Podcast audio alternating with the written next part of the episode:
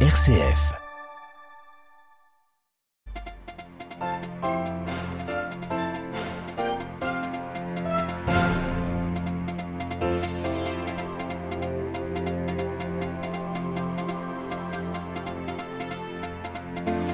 Depuis Cain et Abel, chaque guerre de l'humanité est un échec. François espère qu'un jour une leçon en sera tirée.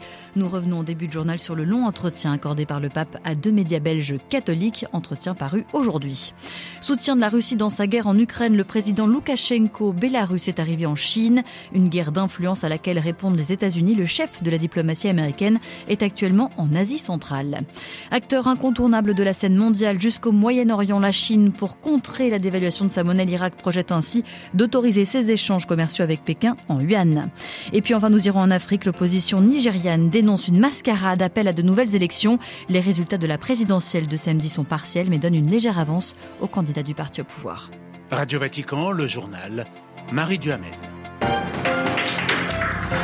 Bonsoir à tous. Je vous le disais en titre à l'approche du dixième anniversaire du pontificat du pape François. Mi-mars, deux médias catholiques belges, néerlandophones et francophones, les hebdomadaires Tertio et Dimanche, publient aujourd'hui un entretien de 11 pages que le pape leur a accordé mi-décembre. François y balait un large spectre de sujets, de la guerre en Ukraine aux évolutions de l'Église, en passant sujet incontournable du moment par le synode sur la synodalité Delphinalaire. Oui, François rappelle ce constat de Paul VI il y a 60 ans. Les églises d'Orient sont demeurer beaucoup plus synodales que leurs sœurs d'Occident.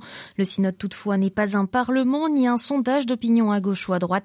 Son protagoniste est l'Esprit Saint, relève-t-il, estimant qu'en tant qu'assemblée de foi, justement, le synode peut aussi être tenté, séduit par l'esprit malin. Interrogé sur la Troisième Guerre mondiale par morceaux, le pape évoque l'action diplomatique vaticane dans la guerre en Ukraine, son implication personnelle dès le lendemain de l'invasion. Nous ne cessons de parler avec le peuple russe afin d'entreprendre quelque chose, dit-il, meurtri par la réalité de la guerre.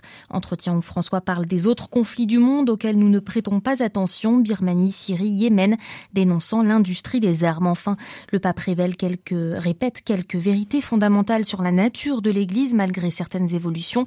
Pour l'Europe surtout, passer d'église majoritaire à une église de choix avec moins de clergés et de fidèles. François rappelle que l'engagement social de l'église est une conséquence du culte à ne pas confondre avec la philanthropie des non-croyants.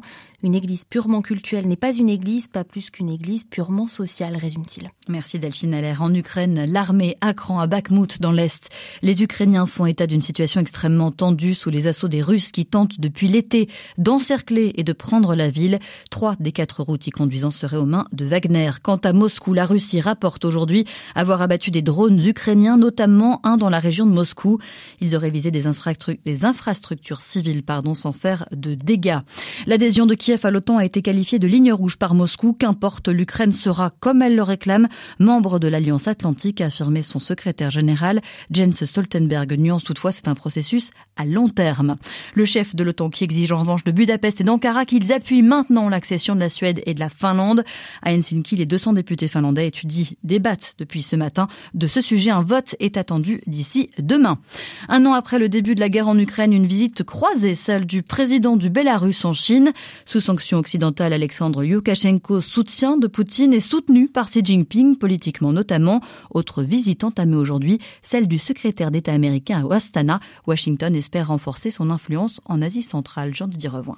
Les États-Unis soutiennent la souveraineté du Kazakhstan, son intégrité territoriale et son indépendance. C'est par ces mots qu'Anthony Blinken a tenu à rassurer le président kazakh à l'heure où les troupes russes sont actives en Ukraine.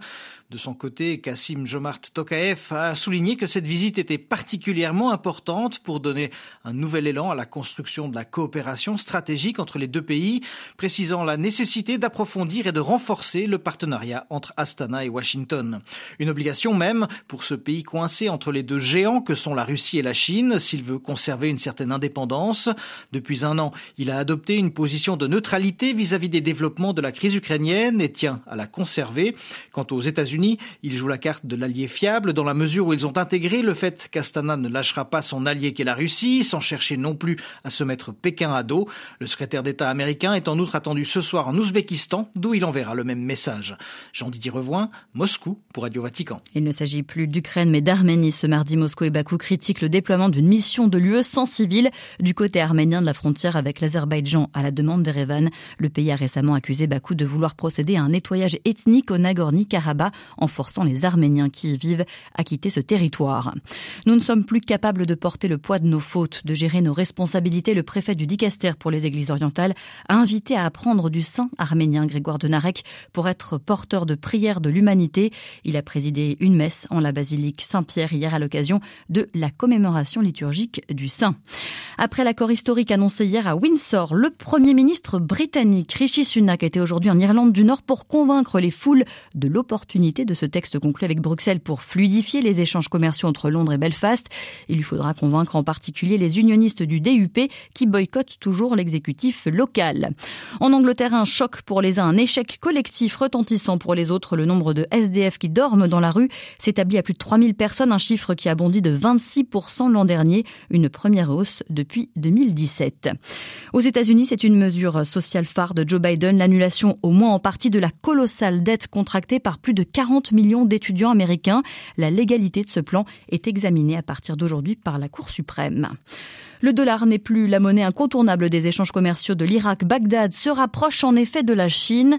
Ces échanges commerciaux avec Pékin pourraient bientôt se faire en yuan, la monnaie chinoise, afin de contrer la dévaluation sans fin du dinar, la monnaie locale. Anne-Sophie Lemoff. Afin de faciliter l'accès de l'Irak aux devises étrangères, la Banque centrale d'Irak envisage de payer les échanges avec la Chine en yuan chinois. Deux options sont sur la table. Se servir des réserves de yuan de la Banque centrale pour augmenter les soldes des banques irakiennes disposant de comptes dans les banques chinoises, ou de l'autre, convertir en yuan les dollars présents sur les comptes de la Banque centrale auprès de JP Morgan et de la Banque de développement de Singapour pour les verser aux bénéficiaires en Chine. Le but, permettre aux commerçants en relation avec des banques et entreprises chinoises de faciliter leurs opérations. En 2022, le volume total des échanges entre la Chine et l'Irak a atteint plus de 53 milliards de dollars. La Chine étant l'un des principaux importateurs de pétrole irakien. Ces options visent à soulager le marché irakien. Ces derniers mois, le dinar irakien a chuté face au dollar. En cause, la restriction par le secrétariat au Trésor américain des livraisons du billet vert à destination de l'Irak afin d'empêcher les dollars irakiens d'être transférés à Téhéran en contournant les sanctions. À Bagdad, Anne-Sophie Lemov pour Radio Vatican. L'Iran secoué depuis plusieurs semaines maintenant par une mystérieuse affaire d'empoisonnement d'écolières. L'affaire a rebondi ce mardi.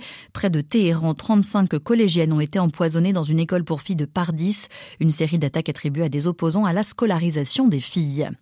Au Nigeria, les élections générales de samedi, la présidentielle notamment qualifiée de mascarade par les deux principaux partis d'opposition, le DPD le PDP pardon, et le Parti travailliste dénoncent des manipulations massives des résultats retransmis de manière électronique, des résultats qui donnent une légère avance aux candidats au pouvoir. Ils exigent l'annulation du scrutin. À Abuja, Ishaka Degboye. Le scrutin présentiel qui était qualifié de compétitif vu l'usage de la machine de vérification biométrique prend du plomb dans l'aile. Et pour cause, la non mise en ligne des résultats sur le serveur de la CENI a mis le feu aux poudres. Les deux partis d'opposition PDP du candidat Atikou Abubakar et du Peter Obi du Parti travailliste exigent du président de la CENI, Mahmoud Yakoubou, d'appliquer la loi de la nouvelle réforme électorale qui stipule que les résultats de l'élection doivent être retransmis de façon électronique et non manuellement comme opéré depuis 112 heures maintenant par la CENI pour la proclamation des précédents résultats. Pour rappel, le Nigeria n'est pas à sa première tentative d'annulation d'élection présidentielle.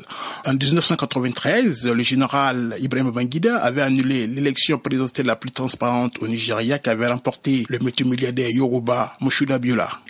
Les marches de protestation sont visibles aux abords du centre de conférence internationale CAD servant de lieu de proclamation des résultats avec un dispositif impressionnant de forces de sécurité. Ishaka Deboye à Abuja pour Radio Vatican. En RDC, 25 adolescents de 12 à 18 ans ont été enlevés aujourd'hui par des hommes armés dans le nord, dans trois villages de la province du Bas-Uélé. Leurs ravisseurs n'ont pas été identifiés. Puis toujours en RDC, l'Organisation mondiale de la santé a finalement porté assistance à 115 victimes d'abus sexuels commis par des humanitaires pendant l'épidémie d'Ebola entre 2018 et 2020. Et puis enfin, une bonne nouvelle en provenance d'Haïti. Un des missionnaires catholiques enlevé le 7 février dernier par un gang armé a réussi à s'échapper. Le religieux claretin est désormais en lieu sûr.